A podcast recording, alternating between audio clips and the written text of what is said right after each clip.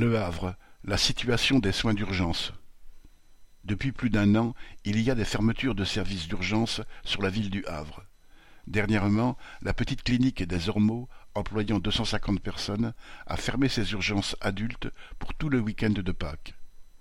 Pendant 24 heures également, du 10 au 11 avril, les urgences adultes de l'hôpital privé de l'Estuaire, 800 salariés, ont fait de même. Chaque fois, les dirigeants de ces établissements appartenant à la branche européenne du groupe Ramsay Healthcare, comptant au moins 150 millions de bénéfices l'année dernière, ont annoncé sa fermeture par médias interposés au dernier moment en demandant à la population de composer soit le 15 SAMU, soit le 116 117 médecins de garde.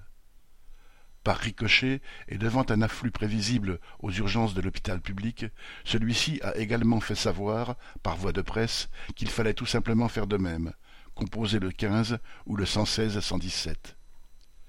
Les deux responsables interviewés, l'un médecin PDG de la clinique privée, l'autre chef du service des urgences publiques, argumentent de la même façon.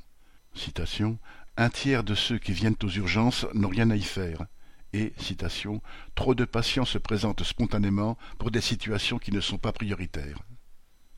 Mais la réalité est tout autre. En dix ans, la ville a perdu 80 médecins généralistes. Ils étaient 190 et ne sont plus aujourd'hui que 110, une baisse de 42%. Une estimation conclut que, par conséquent, environ 25 000 personnes, soit 15% de la population, n'ont pas de médecin traitant, ce médecin qui, auparavant, faisait les premiers diagnostics. Malgré cette réalité affligeante, les établissements privés de la ville annoncent depuis des mois qu'ils vont vers la fermeture de leurs urgences la nuit, et rien ne vient leur imposer de respecter ce service à la population.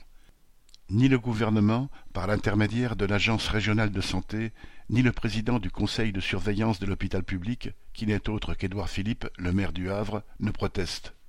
Tout montre qu'ils cautionnent en fait cette diminution de ce qu'ils appellent l'offre de soins. Voilà d'ailleurs en quels termes le groupe Ramsay remercie le pouvoir dans son bilan financier.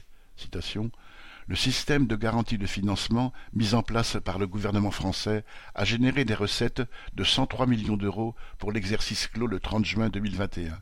Fin de citation. Il déclare également avoir été, positivement impacté par l'augmentation tarifaire liée au financement du Ségur de la santé.